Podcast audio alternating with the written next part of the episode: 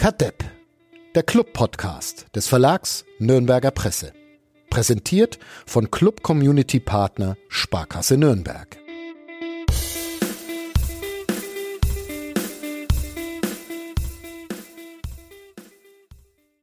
Man soll sich ja nicht selbst loben, aber die Entscheidung, ähm, dass wir hier im Podcast nicht über Fußball reden, war so im Nachhinein doch eine ziemlich gute.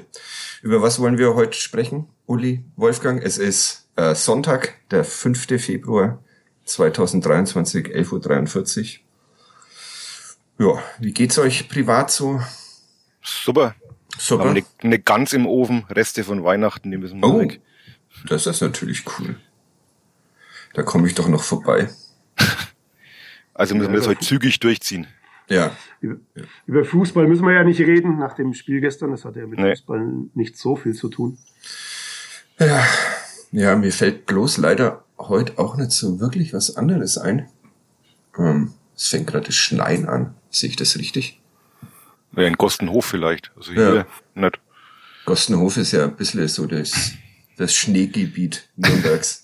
bekannt für seine Abfahrten. Ähm, Künstlich erzeugte Abfahrten. Genau, künstlich erzeugte, erzeugte Abfahrt. Äh, wir haben Bier geschenkt bekommen. Uli, ja, wollen wir damit vielleicht das, einsteigen? Das war eigentlich so, das, genau, das war eigentlich so der, das, das positivste Erlebnis gestern, dass unser treuer Hörer, der Freddy, äh, gestern bei mir vorbeigekommen ist, plötzlich vor der Tür stand mit drei Fläschchen selbstgebrautem Rotbier. Als kleines Dankeschön, dass wir damals die Typisierungsaktion äh, ein bisschen gefeatured haben hier für den kleinen Tim.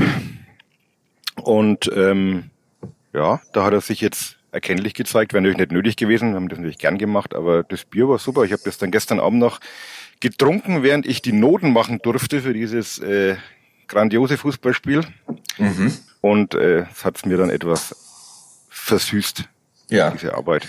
Ich habe schon auf dem Heimweg aus dem, du hast mich ja. dankenswerterweise nach Hause gefahren, auf dem Heimweg aus dem Rohnhof getrunken. Die einzige Frage, also es war wirklich gut, äh, die ja. geblieben ist, warum die Flaschen nur so dreiviertel voll waren und nicht ganz voll. Ob da jemand schon mal ein, ein Nacherler abgetrunken hat oder vielleicht kann man das noch irgendwann aufklären in den nächsten Wochen und und Monaten. Aber wirklich ein, ein erstaunlich gutes Bier. Vielen, vielen Dank dafür. Ja. Der Flo Sänger kriegt es noch, nee, du warst da noch nicht dabei. Das kriegt der Flo Sänger noch das dritte, das bei mir steht. da musst du erst einmal ein paar Expected Goal äh, Modelle ja. entwerfen, Wolfgang, bis du dir, bis du dir sowas verdienst. Was hast ja, du getrunken ja. zum Spiel, Wolfgang? Du ähm, warst daheim? Ich war daheim, ich habe äh, Hühner, tüchtig Hühner getrunken. Mhm. Irgendwann war das Spiel ganz okay. Ja. Muss man aber viele Hörner trinken, um das Spiel okay zu finden. Ja. Wir reden drüber. 1 zu 0 gewinnt die Spielvereinigung Kräuter Fürth das Derby gegen den ersten FC Nürnberg. Und es schaut mal wieder alles gar nicht so gut aus rund um den, rund um den Club. Erstmal machen wir ähm, kurz Werbung und dann starten wir richtig durch. Bis gleich. Kadepp, der Club-Podcast von nordbayern.de. Präsentiert von Club Community Partner Sparkasse Nürnberg.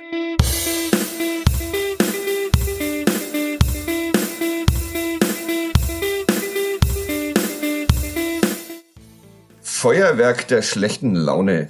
Am Ende der Halbzeit, am Ende des Spiels, am Ende des Tages, am Ende des Lateins. So she left weiße Noah's Sun, just like a bullet leaves a gun. Am Ende des Lateins, am Ende des Tages bleibt in mir ein Feuerwerk der schlechten Laune. Das leuchtet durch die Nacht und das kracht so laut, dass ich es höre, von Fürth bis hierher übers Meer nach England. Das Spieltagsgedicht von Felix Wenzel. Ja. Vielen Dank. Großartig wieder mal. Wie ist eure La Laune? So jetzt ungefähr zwölf Stunden nach Abpfiff. Bisschen mehr. 13 Stunden. Ich bin vor allem müde. Ich auch. Und dann immer noch ein bisschen fassungslos. Also fand es gestern schon, Wolfgang kann ja gleich mal sagen, wie es am Fernsehen empfunden hat, aber im Stadion war das schon extrem ernüchternd. Und ich muss gestehen, als Flick dieses vermeintliche 1 zu 0 geschossen hat, habe ich noch gedacht, das kann nicht wahr sein. Jetzt werden die auch noch belohnt für diesen Fußball. Also so hat sich die Stimmung irgendwie schon gewandelt Und äh, irgendwie war das 1 zu 0 dann auch schon korrekt, muss man sagen. Also wenn man da wieder mit dem 0-0 rausgegangen wäre, dann hätte man sich wieder noch anhören dürfen, wie toll die Moral ist und wie viel Leidenschaft die Mannschaft an den Tag gelegt hat. Und eigentlich stimmt das einfach alles nicht. Und deswegen glaube ich, war es sogar ganz gut, dass äh, dieser Last-Minute-Jog noch gekommen ist, weil jetzt weiß man zumindest, was die Stunde geschlagen hat. Hm. Was hat sie, was hat sie denn geschlagen? Ich, äh, ich, ja, ich habe heute schon äh, um 11 Dein Uhr Kommentar schon gelesen. einen Kommentar veröffentlicht auf nn.de, der morgen auch in den gedruckten Zeitungen erscheint, wo ich schreibe, dass es eigentlich jetzt unumgänglich ist, ähm, nochmal den Trainer zu wechseln, weil ähm, Markus Weinziel offensichtlich den ersten FC Nürnberg nicht hat besser machen können und dass es nicht passt zwischen Club und Weinziel. Widersprecht ihr mir da? Gerne. Die Frage ist halt, ob es einen Trainer gibt, der diese Mannschaft überhaupt besser machen kann. Also bezweifle ich langsam.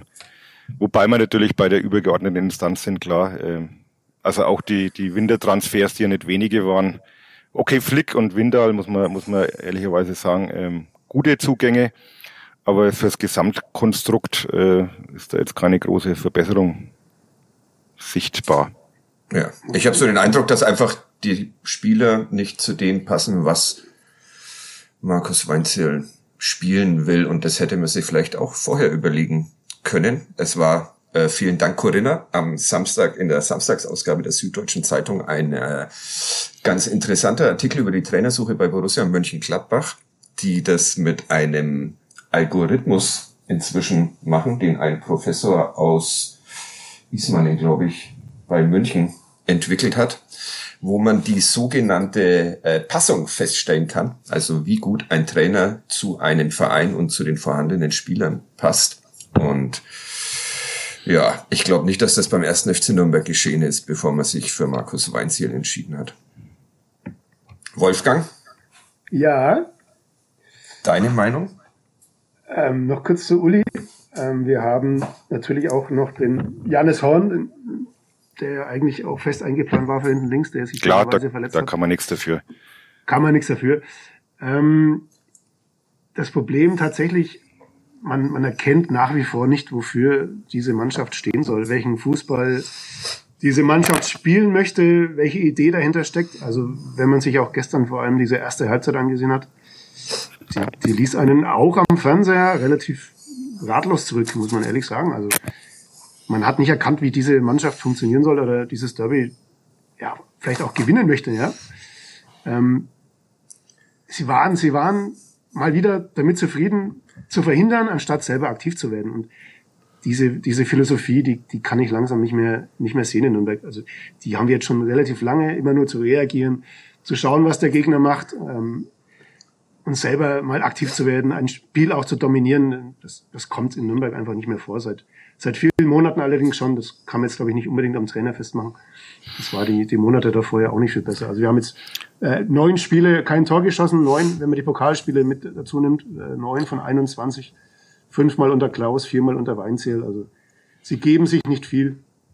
Und ja, der, Fußball, der, Fußball, der Fußball wird nicht besser, sagen wir es einfach mal so. Das ist witzigerweise auch genau das, was Christopher Schindler gestern, äh, Christoph Schindler gestern noch angesprochen hat in der Mixzone, dieses nur reagieren und kein Mut und selber nicht aktiv sein, dass das genau das Problem ist. Und er hat gesagt, so werden wir da unten nicht rauskommen, wenn man immer nur reagiert und äh, woran es aber liegt oder wie man es bessern kann, wusste er natürlich auch nicht, aber er hat das Problem schon auch genau so eigentlich erkannt. Ja, äh, wie man es wie man es besser machen kann, wusste irgendwie niemand, ne? Gestern nee. Abend da nach dem, nach dem Spiel. Ist immer schwierig so direkt nach, nach 90 Minuten Fußball, aber auch ähm, bei Weinziel hat sich das ja jetzt nicht nach einem besonderen Plan angehört, wenn er, wenn er sagt, man muss halt über Erfolgserlebnisse den Mut fürs eigene Spiel wiederfinden. Also kommt ein bisschen dünn daher. Ähm, ja. Wie, wie rettet man das? Wie fandet ja. ihr die Aufstellung? Fandet ihr die besonders mutig? Fandet ihr die eher erstmal auf, auf Abwarten bedacht? Also es war, also, es, ist, es ist Johannes Geis ähm, im Vergleich zum Spiel gegen St. Pauli aus äh, Startelf geflogen und Christoph da Ferner und dafür reingekommen sind Florian Hübner und Jermaine Schalke. Äh, ich muss sagen, grundsätzlich fand ich es erstmal überraschend, dass Geis nicht äh, starten durfte, nachdem er gegen St. Pauli doch jetzt keinen so üblen Eindruck gemacht hat. In die Schalke konnte ich verstehen, dass man, dass man das mal probiert in einem, in einem Derby Startelfdebüt. Ja, also besonders mutig war es nicht, aber es war jetzt auch nicht komplett wahnsinnig, finde ich. Ja, man muss zumindest im Fall von Florian Hübner, muss man halt dann schon klipp und klar sagen, dass das überhaupt nicht funktioniert hat. Und äh, Weinzel hat ja selber danach, wir haben darauf angesprochen, äh, selber gesagt, ja, wir wussten schon, dass der noch nicht so bei 100 Prozent ist, aber man wollte halt irgendwie da noch einen großen Innenverteidiger drin haben. Ähm, also ich weiß nicht, ob dann das Derby so die richtige Spielwiese ist für einen Spieler, der halt einfach noch nicht fit ist. Und äh, nichts gegen, gegen Flo Hübner, aber das war ja ja, ich habe eine 5,5 gegeben. Der war ja an jeder gefährlichen Aktion beteiligt, hat den Elfmeter verursacht, der Gott sei Dank nicht reinging. Er hätte eigentlich rot sehen müssen nach einem Clip glasklaren Foul, das der Schiedsrichter aus unerfindlichen Gründen dann doch für ihn gewertet hat. Er hat diesen Querpass auf Schindler gespielt, wo eine Chance daraus entsteht. Also ein, ein permanenter Risikofaktor da hinten drin. Und das hätte man vielleicht auch schon früher erkennen müssen. Also mit Geis, äh, der hat zwar eine andere Position gespielt, aber war es dann phasenweise ein bisschen besser. Und bei Nischalke, ja, fand ich am Anfang hat er eine ganze, ganz gute Szene gehabt gleich zu Beginn. So frech und unbekümmert, warum nicht? Aber ich muss sagen, dass ich ihn jetzt auch nicht bis zur, weiß nicht, 71. Äh, oder so auf dem Platz gelassen hätte. Also er hat dann halt an, an dem Haddadi sich doch die Zähne ausgebissen. Da hat man dann doch gemerkt, erstes Zweitligaspiel von Beginn an gegen so einen routinierten Verteidiger, da ist er dann halt auch schnell an seine Grenzen gestoßen. Ein routinierter Verteidiger, der aber in den letzten Spielen der Spielvereinigung große, große Probleme hatte, aber das konnte. Ja, dafür hat's gereicht.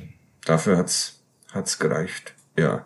Also was hat bei Hübner die 6 verhindert bei den Noten und 5,5, das ist deine Menschenfreundlichkeit gewesen. Ja, ich, naja, ich, ich irgendwie habe ich mir einfach gedacht, ähm, vielleicht ist es dann halt auch nicht, letztlich nicht alles seine Verantwortung, wenn er spielen muss und nicht hundertprozentig fit ist. Man, kein Spieler wird sagen, nee Trainer, ich spiele nicht, aber äh, er hat sich sicherlich bemüht, aber es, es reicht halt einfach noch nicht. Und er hat jetzt nicht konkret irgendein Tor verschuldet, also beim Gegentor gebe ich ihm jetzt keine Schuld. Ähm, insofern hat ihn das noch vor der Sechs gerettet. Ja. Wie fandest du die Aufstellung, Wolfgang? Um die Frage mal zurückzugehen. Ja, also das tatsächlich mit Hübner habe ich jetzt auch nicht hundertprozentig verstanden. Also ich habe ihn ja auch im, im Trainingslager beobachten dürfen. Gut, das ist schon ein bisschen her. Ich habe ihn unter der Woche im Training gesehen und man hat jetzt wirklich nicht den Eindruck, dass er schon hundertprozentig spielfit ist. Also ähm, gerade seine, seine Schnelligkeitsnachteile sind ja wirklich eklatant. Also diese rote Karte, sorry, ähm, war, war eine ganz klare, die, die muss er einfach geben, der Schiedsrichter. Warum nicht? Das verstehe ich jetzt auch nicht. Ja. Bei dem V, bei dem Elfmeter ist, ja, das ist halt dieser klassische Schritt zu spät. Ja. Die, der hat ihn jetzt die letzten Wochen tatsächlich auch im Training ausgezeichnet, in An- und Abführung.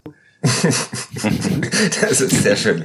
Sehr schön. Ich, ich, ich, ich fand das Risiko tatsächlich ein bisschen zu groß. Also man hätte ja auch die Option gehabt, Flick nach hinten zu ziehen und Geis ins defensive Mittelfeld zu stellen. Also gerade fürs defensive Mittelfeld haben sie ja doch weitere Alternativen und Flick wurde ja auch geholt, um eventuell hinten auszuhelfen. Und dann einen Spieler reinzustellen, der tatsächlich noch nicht, noch nicht voll da ist, fand ich schon sehr gewagt und ja, es ist ja letztlich dann auch in die Hose gegangen, muss man ehrlich so sagen. Ja, nach neun Minuten den, den Elfmeter mit einem Foul an Dixon Abiyama ähm, verschuldet, was erstaunlicherweise der, der Schiedsrichter äh, Tobias Stieler auch nicht sofort erkannt hat, sondern erstmal einen Videobeweis gebraucht hat. Da nach 36 Minuten war dieser, dieser Fehlpass auf, oder dieser Pass auf Schindler, der den unter Bedrängnis bringt und diese ähm, vermeintliche rote Karte war, glaube ich, nach einer Stunde ähm, wo es dann tatsächlich Freistoß für Nürnberg gab. Also das war die kurioseste. kurioseste das hat, glaube ich, keiner im Stadion aus dem Schiedsrichter so gesehen. Ja, ja. Also da hätten wir gerne mal eine Erklärung von Tobias Schieber, aber der hatte keine ja, Zeit heute für einen Podcast. Es waren auch sonst noch ein paar Szenen, hat er mal einen Beinschuss gekriegt. Ähm, also wie gesagt, das war einfach keine keine zweitligataugliche Abwehrleistung, gar nicht im Derby. Ja. Das Wo, muss man einfach ich, sagen. ich bin da schon bei, bei dir, Uli, also tatsächlich, ähm, man kann dem Spieler jetzt nicht einmal den großen Vorwurf machen. Genau. Ja. Die Frage ist tatsächlich, wieso muss ich ihn aufstellen in so einem, ja. in so einem Spiel? Ja? Wenn ich doch zwei, drei andere Optionen gehabt hätte oder die, ich lasse einfach diese Fünferkette oder Dreierkette, die gegen Pauli ja wirklich nicht schlecht funktioniert hat, einfach so wie sie war. Natürlich geht's ja auch immer um den Gegner, ganz klar, aber man muss ja auch irgendwie das System nehmen, äh, in dem sich die Mannschaft am wohlsten fühlt. Und ähm, was man so hört, sind ja nicht alle so abgeneigt, in Dreierkette oder mit Dreierkette zu spielen. Ja. Zumal Geis jetzt gegen, Geis gegen St. Pauli jetzt nicht der, der schlechteste Spieler war. Ne? Also deswegen war ich auch sehr überrascht, dass ausgerechnet er jetzt dann raus musste. Das müssen wir noch äh, aufklären, Wolfgang, ähm, weil wir letzte Woche Witze über Uli Dickmeyer gemacht haben, wegen Dreierkette ja. und Viererkette. es gibt erstaunlich viele Menschen ähm, und auch Daten, die sagen, dass der Club schon gegen St. Pauli in der, in der Viererkette gespielt hat. Willst, willst, du dich der Entschuldigung anschließen, Wolfgang, oder, oder bleibst du bei deiner Dreierkette? Dann wäre es aber auch sehr gewagt, weil Geis noch kein einziges Mal Viererkette gespielt hat, auch in der Vorbereitung, aber ist okay. Ich glaube, das ist flexibel auslegbar. Vielleicht kann man das ein fluides, eine, eine asymmetrische Dreierkette oder so. So sieht sie tatsächlich auch aus, ja. äh, wenn man sich so diese, diese äh, äh, Bilder anschaut, wo man sieht, welcher Spieler sich wo bewegt hat auf dem Platz, dann schaut's ein bisschen aus wie eine schiefe, schiefe Dreierkette oder Viererkette. Also es ist, naja, es ist auch wurscht, weil sie haben beide Spiele verloren, ob mit Dreier- oder ja. Sechser- oder Achterkette. Und, und man muss natürlich eins auch noch sagen, äh, bevor man sich jetzt da auf Flo Hübner einschießt, da waren schon noch vier, fünf andere auf dem Platz gestanden, die keinen Deut besser waren. Ne? Also muss man auch mal klarstellen. Also Mats Müller-Deli, ein Trauerspiel inzwischen, zu Recht zur Halbzeit ausgewechselt. Fabi Nürnberger von allen guten Geistern verlassen. Jens Kastrop, gut, ist noch ein junger Spieler, hat man vielleicht noch ein wenig Nachsicht. Quadvodur nicht zu sehen. Also können wir schon ja. weitermachen. Muss jetzt nicht alles auf Florian Hübner an, abgeschoben werden. Ja. Und beim Gegentor darf man natürlich auch den Sadik Fofana nicht vergessen, der halt irgendwie eingewechselt wird und ich weiß nicht, an was er gerade gedacht hat, an, an die Aftershow-Party oder keine Ahnung, aber ähm, den, den äh, Gegenspieler das so aus den Augen zu verlieren und so wegen träumend in der Luft rumzuschauen, wenn der halt einfach vors Tor geht, geht halt auch gar nicht, sorry. Ich verstehe auch gar nicht, warum er eingewechselt worden ist. Also ich ja. habe das nicht mehr so hundertprozentig mitbekommen, weil ich da den aktuellen Spielbericht fürs Internet schreiben musste, aber das war dann nochmal den Punkt hinten raus retten, der Plan, oder mit noch Vermutlich. einem Verteidiger? Ja.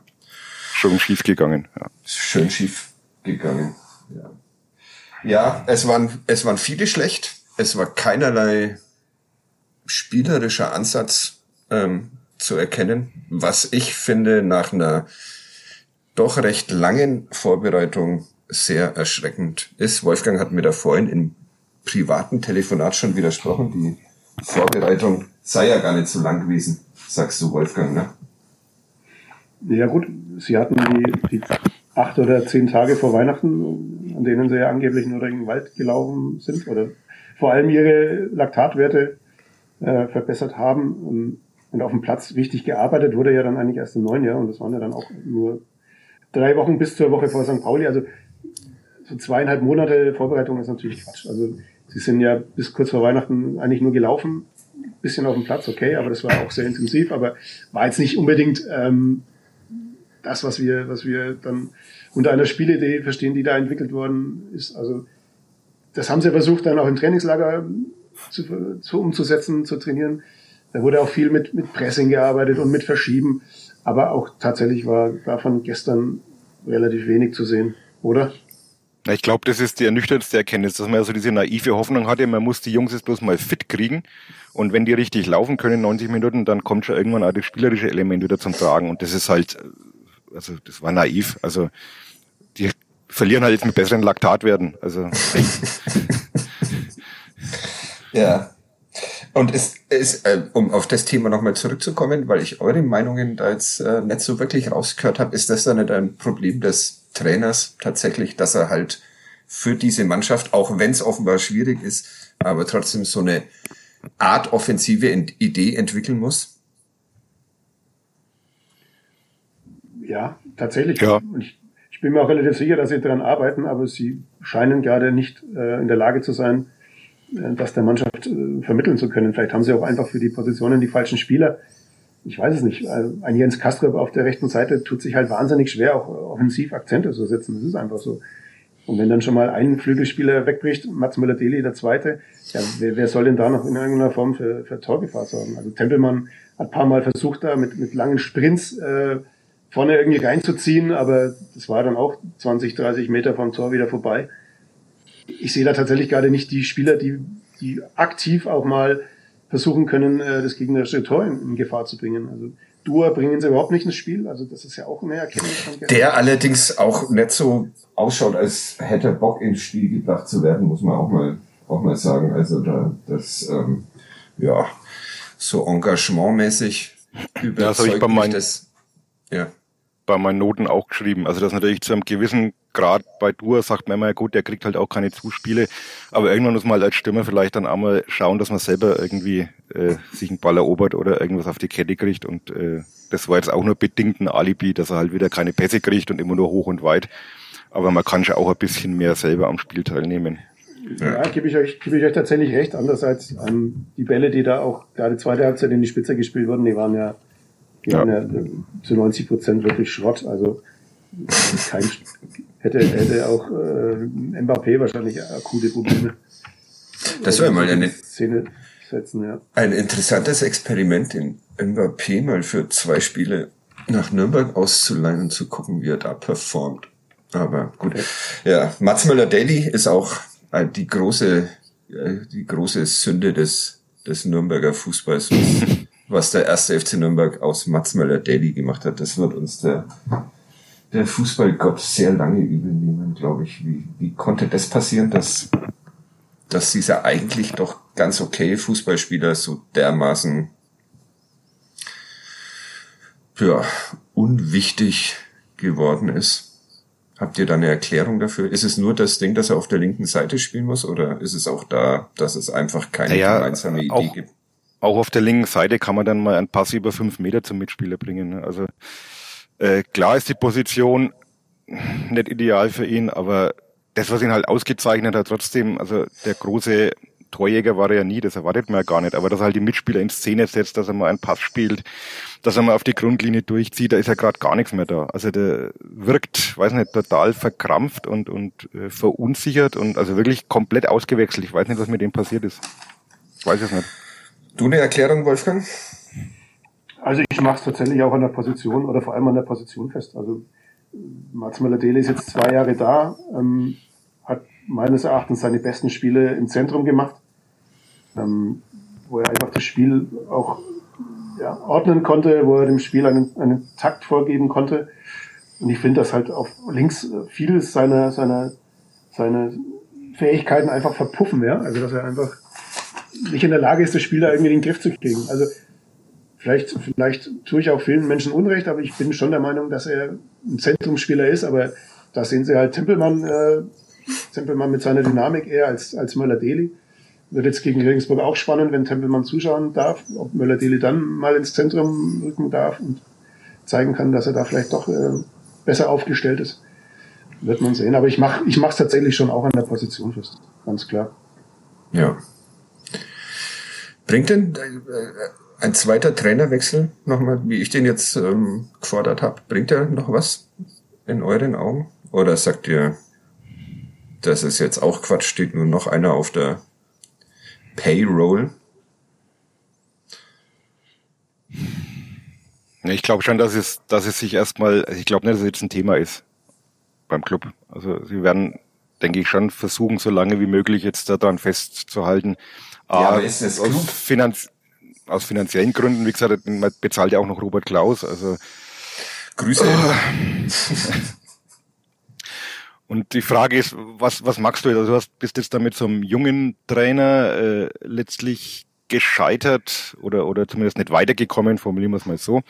Ähm, jetzt hast du so diesen Gegenentwurf geholt, so einen routinierten Oldschool-Trainer, der irgendwie nicht schafft, diese Mannschaft in die Spur zu bringen. Ich bin mir gerade nicht so sicher, wer, wer hier irgendwie das Ruder rumreißen könnte. Wolfgang? ja, ich tue mich tatsächlich auch schwer mit der Idee, dass es ein anderer Trainer richten könnte.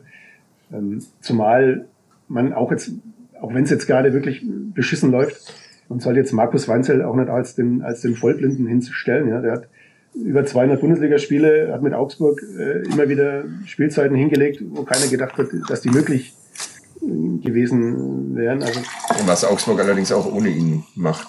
Ne? Das ja, ja, natürlich, natürlich, aber trotzdem war er Teil dieses Projekts und dieses Systems. Ja, dem will ich gar nicht widersprechen, aber da sind wir wieder bei dieser vorhin zitierten Passung. Vielleicht passt einfach er und seine Idee nicht zu den Spielern hier beim ersten FC Nürnberg. Und dann wäre es halt einfach auch ein strategischer Fehler, äh, so einen Trainer zu, zu verpflichten. Also muss halt aufpassen, dass man, dass man nicht Jens Keller 2-0 bekommt. Ne? Also der war ja auch am Anfang, wie er übernommen hat, man gesagt, ja, der kriegt das in den Griff, der ist erfahren, der ist routiniert, der packt sie vielleicht auch ein bisschen härter an und am Anfang die ersten paar Spiele hat es ja dann auch ein bisschen besser ausgesehen und dann ist es aber relativ schnell wieder versandet und wie es geendet hat oder wie es fast geendet hat, wissen wir alles. Und äh, also Weinziel, er wirkte immer total gechillt. Ne? Also es war jetzt auch gestern die Enttäuschung war ihm schon anzumerken, aber man hat jetzt nicht das Gefühl gehabt, dass er innerlich jetzt brodelt. Ähm, so die richtigen, vielleicht will er es uns einfach nicht verraten, aber so die richtigen Ideen, wie man, wie man da jetzt was ändern kann, habe ich jetzt auch nicht rausgehört. Ja. Und das macht schon ein bisschen Sorge. Also vielleicht hat er die und verrät die uns halt nicht und ähm, aber man muss halt will jetzt auch mal auf die Tabelle schauen jetzt hast du ein Pokalspiel, das Kraft kostet, das du aber nicht abschenken kannst. Und dann hast du das große Kellerduell gegen Regensburg nächstes Wochenende. Und wenn das schief geht, dann, dann haben wir die Diskussion. Also spätestens dann haben wir die Diskussion. Also war ich eine Woche zu früh dran. Du bist eine Woche zu früh. jetzt ist er schon veröffentlicht, das ist ärgerlich, aber naja, auf Wiedervorlage geht es bei uns irgendwie. Nee, ne? Gut, dann muss ich jetzt durch durch die Woche, wie wir, wie wir alle zur Kaderplanung da noch Gedanken? Ja, es ist, es, vieles schaut natürlich gerade aus wie, wie Flickschusterei. Ja? Ich leihe mir hier noch einen aus und da hole ich mir noch. Flickschusterei ist schön übrigens. ja, nehme ich, nehme ich als Podcast-Titel. Misslungene Flickschusterei. Wenn wir noch einen Schuster auch noch hätten. Dann wäre das wie damals als Fuchs und Mühl getroffen. Fuchs und Mühl. Ja, wir bräuchten jetzt halt noch einen, einen Schuster. Ja, ja sag ja. Genau. Äh, vielleicht Dirk Schuster ist er, kann man den aus, aus Kais, wo ist der? Kaiserslautern, oder? Kaiserslautern, ja. Ja, na, Ja, ja das ist gerade, es, es, es gibt gerade irgendwie keine Kaderplanung, wenn man ehrlich ist. Also die versuchen jetzt halt irgendwie die Saison äh, zu Ende zu bringen. Ähm, haben sich jetzt nochmal, wie viele Spieler, nur Saisonende sind nur, wie viele Spieler geliehen? Torwart, Flick, Blum. Und der Horn. Vertrag. Vier. Horn, ja. ja, also das deutet ja schon schwer darauf hin, dass man jetzt nicht langfristig da versucht, was aufzubauen, sondern irgendwie über die Runden zu kommen. ja, super. Kast Kastrop ist auch noch geliehen, ne? Der weiß mir auch noch nicht, ob der bleibt. Tempelmann ist geliehen. Ähm, Tempelmann ist geliehen, ja, also. Nürnberger läuft der Vertrag aus. Ja, das ist ja, ja wahrscheinlich, naja, gut, jetzt. Ja, ich habe ja tatsächlich gestern auch geschaut, wo es auch mal Lukas Schleimer, ja, der mit seiner, mit seiner Art und Weise immer wieder auch für Belebung sorgt, für Unruhe sorgen kann. Ja, der hat halt Nachmittag in der zweiten Mannschaft gespielt und war auch äh, gegen St. Pauli nicht im Aufgebot, weil halt zwei, drei andere äh, ihm vorgezogen wurden, die jetzt aber auch nicht unbedingt durch die Decke gehen gerade. Ja, also ich frage mich dann schon, was ist auch mit dem Erik Schuranov los? Ja? Also, kann es sein, dass ein, ein Erik Schuranov tatsächlich so viel schlechter ist als ein Jermaine Schalke oder so wenig Impact hat gerade auf die Mannschaft, dass er überhaupt keine Rolle mehr spielt. Also es stellen sich gerade schon sehr viele Fragen tatsächlich. Ja. Die nach, ja, dann auch. Die nach Lukas Schleimer hat gestern jemand gestellt in der Presserunde nach dem Spiel. Ja. Ich weiß nicht mehr, ob es du warst, Uli, oder der Kollege Funk von der, Martin das, glaube ich. Ja, Bildzeitung. Und da sagte Markus Weinzel dann, ähm, dass es nicht unbedingt Leistungsgründe habe, dass Lukas Schleimer nicht, in der, nicht, nicht im Aufgebot war, sondern dass er eben auch für jede Position einen, einen braucht oder so, oder? Habe ich das richtig ja, wiedergegeben? so kann man das wiedergeben, ja. Ja, wobei der Vorteil an Lukas Schleimer ja tatsächlich ist, dass er mehrere Positionen spielen kann. Also der hat äh, linkes Mittelfeld schon gespielt, der hat Spitze gespielt. Der ist ja variabel einsetzbar. Der ist jetzt nicht auf eine Position, Position äh, fixiert. Habe ich nicht verstanden. Und was mir gestern wirklich ein wenig vom Glauben hat abfallen lassen, war dann der Satz, dass das Spiel in der ersten Halbzeit verloren wurde. Ja. Also ich, ich saß zu Hause und habe mir, was? Wie? Ja. Äh, es stand 0-0 und sie haben es in der ersten Halbzeit verloren. Habe ich tatsächlich auch nicht verstanden, aber. Das, also nein, ich war, wie, weiß nicht, ich jetzt, selbst jetzt fehlen mir noch ein bisschen die Worte und die, die Erklärungsversuche, wie, wie so ein Satz zustande kommen kann. Wenn ich in der 90. Minute oder in der Nachspielzeit das 0-1 kriege, dass ich das Spiel in der ersten Halbzeit verloren habe. Ich habe in der Halbzeit die Möglichkeit nachzujustieren, zu korrigieren. Ja, und dann äh, habe ich es in der ersten Halbzeit verloren. Also das hat mich schon ein wenig ein wenig verblüfft, muss ich sagen. Das war aber so der allgemeine Tenor, ne? Das ist gesagt haben, ja, erste Halbzeit war, war zu wenig, aber so zweite Halbzeit war ja dann, haben sich natürlich dann auf die Valentini-Shows viele berufen, ne? Was wäre, wenn der wirklich sehr gut gehalten war, natürlich der Ball von Valentini. Und dann gewinnst du vielleicht das Spiel sogar, wenn der reingeht, ne? In der 81. 81. Minute. Ja. ja. Was, aber es war ja, es hätte ja das alles nur übertüncht. Also der Sieg für Fürth war ja, brauchen wir nicht drüber diskutieren, der war ja verdient. Und auch die, die erste Halbzeit was ich gestern auch schon angesprochen habe, mit dieser Elfmetersache. Ich weiß nicht, normalerweise jede andere Mannschaft äh, zieht aus sowas irgendwie ein bisschen äh, selbstbewusst oder, oder, oder so eine Initialzündung. Äh, Gegner verschießt einen Elfmeter, schießt an die Latte und dann, dann haben sie sich ja selber so gegenseitig gepusht und die Fans irgendwie noch einmal gepusht und dann kommt aber nichts. Also Fürth hat einfach ganz normal weitergespielt. Du hast eher gedacht, das ist jetzt so eher Trotzreaktion von Fürth und der Club konnte es, kann das zeichnet die Mannschaft aber auch aus, auch in Anführungszeichen, dass sie halt aus solchen äh, Erlebnissen 0,0 äh, was rausziehen kann für sich selber. Ja. Äh, Wobei, äh, die Spielvereinigung hat es natürlich auch schlau gemacht. Sie haben, sind so angelaufen, dass der Club tatsächlich viel über Außen spielen musste. Und sie, sie wussten natürlich, dass da die Probleme liegen gerade. Also ähm, das, das haben sie schon, das haben sie schon auch durch ihr Anlaufverhalten haben sie das schon auch gut, äh, gut geregelt, muss man ehrlich sagen. Wobei das Anlaufen beim Club ja nach wie vor ein Riesenproblem ist. Also wurde zwar viel geübt auch in der Vorbereitung, aber so ein richtiges Schaut halt irgendwie strukturiert aus alles. Was in fünf Minuten habe ich es hab ich's gesehen, da habe ich es erkannt, da sind sie wirklich, haben sie sich in die, in die Zweikämpfe auch geschmissen, sind vorn drauf, aber das war dann auch schnell wieder vorbei. Also. Was übrigens auch mal eine Qualität von Mats Müller-Dähling war. Aber inzwischen Inzwischen nicht mehr zu dieser Chance von Valentini in der 81. Minute wollte ich noch sagen, dass es natürlich auch bezeichnet ist, dass äh, der Mittelstürmer äh, Christoph da Ferner flankt und der rechte Verteidiger, rechte Mittelfeldspieler Enrico Valentini zum Abschluss kommt. Also das ist ja wahrscheinlich auch nicht so der, der grundsätzliche Plan gewesen, dass es so rum ist. Eigentlich stellt man sich sehr anders um vor, aber ja, machen alles ein bisschen, bisschen anders. Ähm, beim ersten FC Nürnberg. Ja, es, es, es kommt halt auch von außen momentan überhaupt nichts. Ne? Also Valentini, die Chance nehmen wir mal aus, aber da ferner, ja, war dann dabei, schön, Lohkemper überhaupt nichts, fand ich ja von der Körpersprache unterirdisch, also trabt im Mittelfeld so ein bisschen neben Gegenspieler her, also gerade für jemanden, der eigentlich schon raus war und jetzt dann doch wieder Chance kriegt, erwarte ich da einfach schon ein bisschen mehr Biss und ein bisschen mehr äh, Zeichen, dass ich es hier nochmal wissen will. Oder ich weiß nicht, vielleicht hat er auch schon abgeschlossen, keine Ahnung. Äh, also da kommt halt auch, kommen auch keine Impulse. Deswegen verstehe ich das mit Schleimer auch nicht, weil das halt wirklich ein Spieler ist, der scheißt sich nichts, wie man auf Deutsch sagt, der geht halt rein und manchmal gelingt's und manchmal gelingt nicht, aber er, es passiert zumindest meistens irgendwas. Deswegen verstehe ich auch nicht, warum man sich diese Option äh, nimmt, freiwillig. Ja. Wir verstehen den ersten FC Nürnberg nicht mehr. Das ist natürlich auch eine tolle Erkenntnis. Ich habe euch letzte Woche gefragt, ob der erste FC Nürnberg absteigt. Darf ich die wiederholen, die Frage?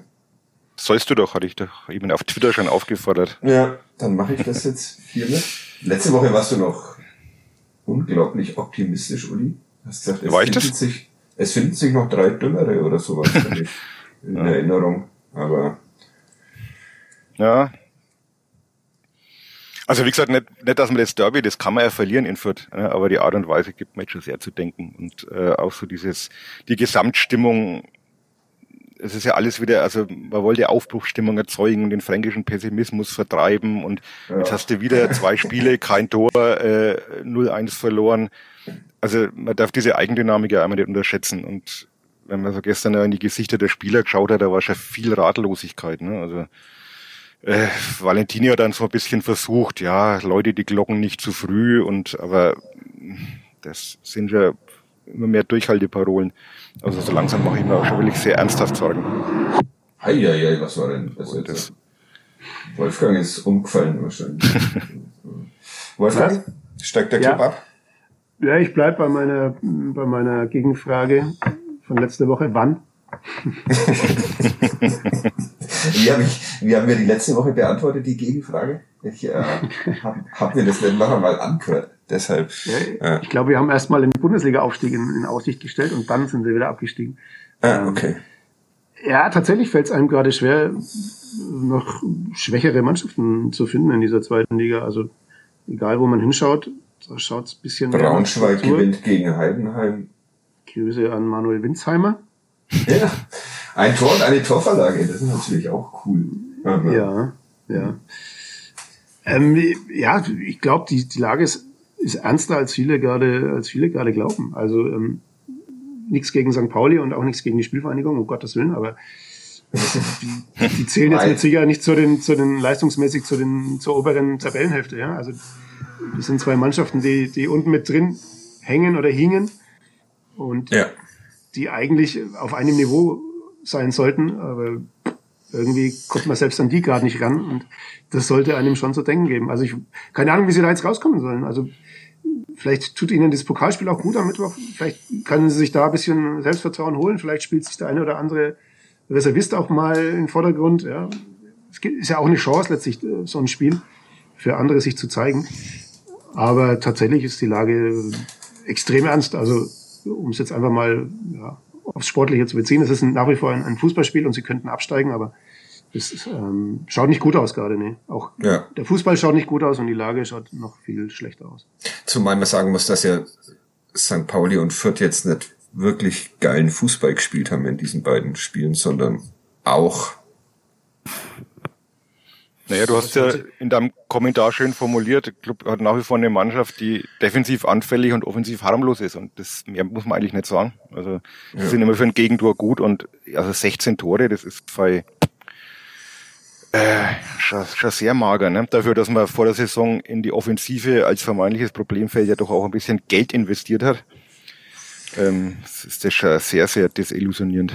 Haben wir das schon mal recherchiert, ob es so wenige Tore zu dem jetzigen Saisonzeitpunkt überhaupt schon mal gab beim ersten FC Nürnberg?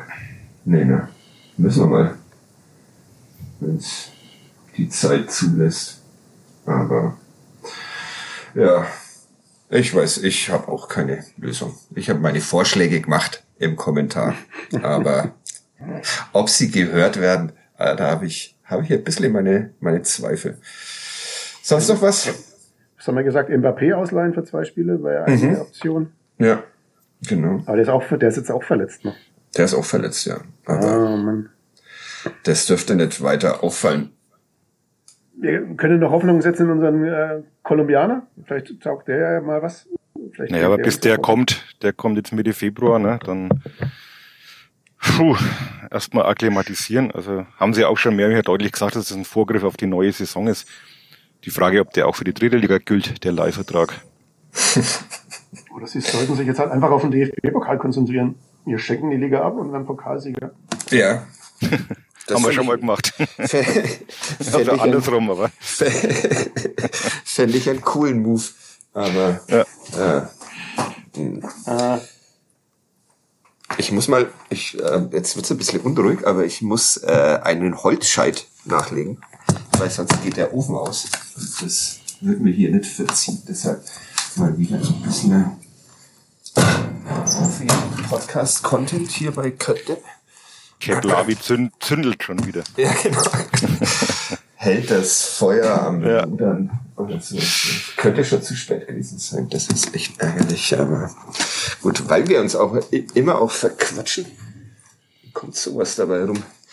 Was müssen wir denn noch besprechen? Außer dass der Wolfgang jetzt gleich ein schönes Fußballspiel anschauen darf mhm. mit Beteiligung des ersten FC Nürnberg. Nämlich die sogenannten Frauen gegen den FC Bayern München 2. Wieso sogenannte Frauen? Ja, das habe ich mir in dem Moment, wo ich es gesagt habe, habe ich mir das auch gedacht. Warum? Also das nehme ich zurück, dieses sogenannte. Ähm, die Frauen spielen gegen den FC Bayern München 2 hoch favorisiert weil in der Winterpause enorm aufgerüstet worden ist mit vier neuen. Ähm, ja, sonst noch was? Die Bratwurst waren okay in Fürth. Das stimmt. Um ja. auch mal was Positives zu nennen. Obwohl es Bratwurst waren. Der Kollege Nichts gegen, nichts gegen Brühbratwürste. Doch, ich habe eigentlich schon was gegen Brühbratwürste. Ja. Du warst noch nie in Bayreuth. Doch. Die sind noch ich, besser. Ich war mal in Bayreuth bei irgendeinem Stimmt. Pokalspiel. Gegen 60, oder? Oder, Ich oder Bayern? glaub, Zwei? Gegen Schweinfurt, glaube ich. Ah. Oh. Die Schnüdel. Ja. Die Sehr viel mögen wir gar nicht. ja, das hat man da gemerkt. ähm, ja. Ja, Brühbratwürste. Aber die waren tatsächlich, die waren tatsächlich gut. Gibt's bei den Clubfrauen eigentlich auch was zu essen? Kuchen, oder? Ja, und das Schöne bei den Clubfrauen ist tatsächlich, ähm, der wäre sogar umsonst. Weil Den, den backen ja die Mädels selber. Und äh, was man geben möchte, ist alles auf freiwilliger Basis, also, weil es in die Mannschaftskasse, in die Mannschaftskasse geht. Also Okay. bist du sicher, dass bei dir nur der Ofen brennt? Oder Es ist laut. Echt? Bei mir? Ach so, ich höre immer nix wegen wegen dieser Kopfhörer. Ich muss ja hier diese Tür wieder zumachen. aber, Äh, wird's wieder Beschwerden hageln. Ich finde, ich finde, die Clubprofis sollten jetzt zum Pokalspiel gegen Düsseldorf auch jeder einen Kuchen backen als Strafe Ja, und dann verteilen und dann verteilen. Und wir geben, der- was wir für richtig halten. in der Kurve. Äh, wir haben die Schnauze voll, haben ein paar der Menschen, die den ersten FC Nürnberg nach Fürth begleitet haben, gestern gesungen. Kriegt man das wieder hin, die Verbindung zwischen Fanszene und Mannschaft? Oder ist das Ja, die Spieler, Spieler haben es ja gestern äh, meinten, es wäre noch ganz human gewesen. Also es war halt mehr so betretenes Schweigen dann vor der Fankurve. Also es waren jetzt noch nicht die großen Hassgesänge oder äh, Beschimpfungen wohl zu hören, aber Frage ist, was schlimmer ist. Also Ja. wenn die Leute gar nicht mehr, gar keine Emotionen mehr haben, weil sie einfach sagen, es ist alles hoffnungslos, ist das auch kein gutes Zeichen. Ja gut, war ja gegen Pauli, gegen Pauli haben sie sich ja auch schon angeschwiegen. Also da wollten sie Ja, ja. kurz in die Kurve, aber da kamen auch keine Reaktionen. Aber Ein neuer das- Trend. sie können es halt nur über Erfolg wieder dahin biegen. Also brauchen wir auch nicht drüber diskutieren, sie müssen halt wieder mal ein paar Spiele gewinnen. Ja. Die, Enttäusch die Enttäuschung ist, glaube ich, schon groß bei vielen Fans gerade. Ja, bloß die Hoffnung auf Erfolgserlebnisse ist einigermaßen gering, bei mir zumindest, aber gut. Ja, dann hören wir auf, oder? Ich habe auch keine Lust Gerch, Gerch habe ich noch. Ne? Oh, Gerd, hast du noch? Ja. Du musst es Übrigens mal sehr, machen. sehr, sehr Ja. ich muss noch mal machen und sehr lustig. Ähm, den letzten Gerch können wir mal noch auflösen. Möchtest Mhm. du das tun? Äh, Sergio Bustos. Ja, den hatten wir, habe ich gemacht als Gerch im September 2021. Und das Schlimme ist, ich habe ihn nicht erraten. Ich, ich dachte mir doch, das, mit der Geschichte mit vom Platz weg verhaftet und du Blinder, das kenne ich irgendwo. Ja. Ich habe den selber gemacht. Äh, also wir müssen mal unsere Liste aktualisieren mit den Gerchs. Äh, das war jetzt eine Dublette. Äh, Das war jetzt, Aber wie gesagt, das, das Schlimme ist, dass ich selber dann nicht einmal erraten habe. das war jetzt schon die, die zweite Dublette in Ja. relativ kurzer Zeit. Habe ich nicht kürzlich auch schon mal einen gemacht, den wir, den wir schon hatten? Ich Ja. glaube schon. Vielleicht haben wir den heute auch schon gehabt, ich weiß es nicht. Das ist sehr gut. Ja, äh, du musst, musst es dann machen, weil du jetzt eine kleine Podcast-Pause machst. Ähm, Mach eine kleine Club, Club und Podcast-Pause, ja. Club- und Podcast-Pause und kommst Bei Regensburg, Regensburg könnte ich noch machen, ne? Ja, aber da hast du dann für einen Podcast am nächsten Tag keine Zeit, oder? Wenn wir am Samstag gleich noch machen, das überlegen wir uns das mal. überlegen wir uns. Ja. Und ansonsten hört man dann bloß noch Wolfgang Laser und mich über Monate und Jahre hinweg. Vielleicht kommt der Gloser mal vorbei. Der, jetzt ist ja so ungefähr seine Zeit des Jahres. Ähm, Moment, Was? ich frage ihn mal. Gloser, willst du mal den Podcast? Ja, ja, totale Begeisterung. Wir Sehr gut. Ach stimmt, ihr seid in der Redaktion, ne? Im Büro. Sag ihm Grüße. also ich, ich glaube, das war ein Jahr. ja, der macht Wurde mit. ja, auch, er wurde ja auch schon gefordert von diversen Hörern. ja, Er kommt zurück, er kommt zurück. der Endzeitstimmungsgloser. Jetzt mault er. Du rufst jetzt bei der Martin Funk bei dir gerade an. Ja, Der hat tatsächlich. gerade bei mir angerufen. Ich schreibe ihm gerade, Ah. dass wir gerade Podcast aufnehmen. Sehr schön. Ja, Aber wir hätten ihn live zuschalten können. Das wäre mal so ein Joint Venture gewesen aus Clubfunk und Kadepp. Das Ja, das stimmt. innovativ. erscheint heute auch noch eine, eine Ausgabe von Clubfunk. Machen sie, glaube ich, immer nur nach Niederlagen oder so. Aber ne, kleiner Scherz. Gibt's manchmal auch nach Siegen. Uns gibt's jede Woche und den Gerch jetzt äh, mal wieder eine Dublette. Viel Spaß, Uli. Ich errate ihn heute. Okay. Ja, genau. Wolfgang, darfst du mir schicken, ne, wenn du eine Idee hast. Geboren in der Stadt der Karpfenpfeife, begann Gerich mit dem Fußball in der... Ich schicke. Hallo. Hast du schon? Weiß, Hast du schon? weißt du schon? Dann ziehe ich meinen Hut. Also ich fange nochmal an. Geboren in der Stadt der Karpfenpfeifer begann Gerich mit dem Fußball in der lokalen Betriebssportgemeinschaft. Schon mit 14 Jahren zog es ihn dann aber zu dem Verein, für den er später 53 Oberliga Oberligaspiele absolvieren sollte. Dort empfahl sich der Sohn eines Sportlehrers auch für die Olympia-Auswahl. Eine Teilnahme an den Spielen in Barcelona blieb ihm aber verwehrt, weil die Mannschaft im Zuge der Wiedervereinigung aufgelöst wurde. Gerch wechselte zum FC Schalke 04, wo er sich aber nicht durchsetzen konnte und nach nur einer Saison zum ersten FC Saarbrücken weiterzog. Nach vier Jahren schloss sich der Thüringer trotz diverser Angebote aus der zweiten Liga dem gerade in die Regionalliga abgestiegenen FCN an. Der Club war schon immer meine heimliche Liebe, ein einmaliger Verein in einer tollen Stadt, schwärmte Gerch und leistete als Stammspieler seinen Beitrag zum Wiederaufstieg. In der zweiten Liga hatte Willi Entenmann zunächst keine Verwendung mehr für den flinken Linksfuß, der sich immer wieder bis zur Grundlinie durchtankte und aus vollem Lauf präzise Flanken schlug, selbst aber wenig torgefährlich war. Erst unter Felix Magath eroberte sich Gerch seinen Stammplatz zurück. Nach dem Aufstieg in die Bundesliga kam er dann noch 16 Mal zum Einsatz. Nach weiteren Gastspielen beim FC St. Pauli und Eintracht Frankfurt ließ Gerich seine Profikarriere bei Rot-Weiß Erfurt ausklingen und übernahm dann als Trainer die A-Junioren seines Herzensvereins. Also es ist nicht der Club. Dort wurde er bald zum Nachfolger eines Litauers, dessen Frau sich in Wolfsburg sehr unwohl gefühlt hatte, befördert. Unter Gerichs Regie erreichte der Zweitligist das Halbfinale im DFB-Pokal und eliminierte, eliminierte dabei unter anderem den amtierenden Pokalsieger, 1. FC Nürnberg, und den amtierenden Meister VfB Stuttgart. Den Abstieg konnte Gerich aber nicht verhindern. Nach seiner Entlassung wechselte Gerich zu einem Drittliga-Konkurrenten, wo er als Assistent eines ehemaligen Clubprofis tätig war und mit ihm den Aufstieg feiern durfte. Nach nur fünf Monaten verließ er den Verein aber wieder wegen Differenzen mit seinem Chef. Nach Stationen als U23, Jugend- oder Co-Trainer in Braunschweig und Wolfsburg kehrte Gerich zu seinem ersten Profiklub zurück, wo er die Leitung der Nachwuchsabteilung übernahm. Ende des vergangenen Jahres sprang der Vater zweier Söhne, von denen einer zwei Zweitligaspiele für Eintracht Braunschweig bestritt, als Interimscoach der ersten Mannschaft ein und führte sie bis auf Platz fünf, kehrte dann aber an seinen ursprünglichen Arbeitsplatz zurück. Der ist leicht. Schau mal auf dein Handy. Warte mal. Den zweiten. Ja, Den zweiten. Wolfgang. Den zweiten, ja, der erste ist es nicht, der zweite ist es ja. Ja. Ich habe, äh, bei mir ist das Problem, dass ich äh, irgendwann die eine Idee hatte, den dann äh, gegoogelt habe, was man ja nicht darf. Ja. ähm, Und der gesehen habe, dass, gesehen hab, dass es falsch ist. Und dann alles verpasst habe, was du danach noch erzählt hast, weil ich so aufs, aufs Googlen konzentriert war, dass ich äh, keine Ahnung habe, wer das ist. Aber eigentlich müsste ich den, den müsste ich ja wissen. Das ist Ja, ja, der ist wirklich nicht schwer. das ist ja.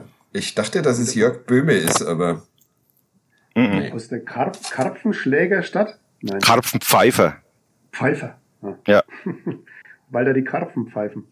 ja, das würde Nee, auch die hatten irgendwie äh, im Mittelalter wohl irgendwie, ähm, gab's da gute Karpfen und dann wurden sie irgendwie bei irgendeinem König eingeladen und haben da auch Karpfen bekommen und der hat aber nach Schlamm geschmeckt und dann haben sie gesagt, auf euren Karpfen pfeifen wir. Also so jetzt ganz rudimentär. Sie pfeifen, Äh, bevor sie zum Bleu verarbeitet werden. Das kann natürlich auch sein. Ja. Sehr schöne Geschichte. Karpfen, Gell? Ja. Pfeifer. Karpfenpfeifer, stark. Hatten wir die Frage hier nicht kürzlich auch, wo es überall Karpfen zu essen gibt? Oder ich dachte immer, dass das so, so ein rein, rein fränkisches Ding ist, Karpfen, aber anscheinend Ja. isst man das auch noch an anderen Fleckchen dieser Welt. Also ich, ich mag das, mag das ja nicht, aber ich kann Stegaurach empfehlen. Für Karpfen essen. Ja, soll, ich also ich, soll gut sein dort. ich Du magst Steg, Stegaurach nicht, oder? grüße an alle Menschen, die uns dort Ja. äh, zuhören. Der Uli hasst euch Nur die Karpfen. und eure Karpfen. Ja. Ich mag Karpfen auch nicht, aber das haben wir, glaube ich, alle schon mal, schon mal erwähnt. Hier. Äh, Magst du Karpfen, Wolfgang? Nö. Aufwand und Ertrag stehen da in keinem Verhältnis. Aber gut. Haben wir übers Essen auch noch gesprochen? Alle fahren jetzt nach Stegaurach. Wie heißt die Wirtschaft da? Das Stegaurach? weiß ich nicht mehr. Da gibt's ja, glaube ich, nicht so viel. Das ist Stegaulach. Hast du jetzt aber nochmal ordentlich eine mitgegeben. Soll ich das rausschneiden? Vielleicht. Nö, wir schneiden nie was raus. Ah ja, okay, stimmt. Habe ich schon wieder vergessen. Zum pfeifenden Karpfen. Gut, vielleicht ist auch das der Podcast-Titel. Ähm, ja, nach dem Pokalspiel, Mittwoch, 18 Uhr gegen Fortuna Düsseldorf, machen wir. Ach so, müssen wir da auch einen Podcast machen nee, eigentlich? müssen wir nicht. Müssen wir nicht? Nee. Ich weiß nicht, wie wir das in der, also beim, beim 0 zu 8 vielleicht, beim 0 zu 7 schon immer.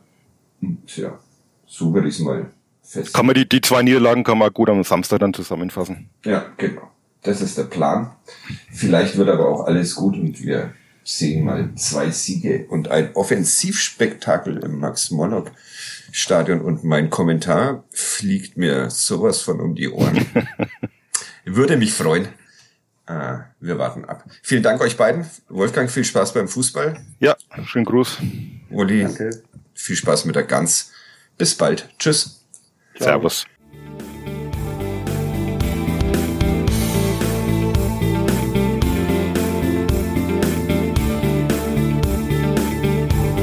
Mehr bei uns im Netz auf nordbayern.de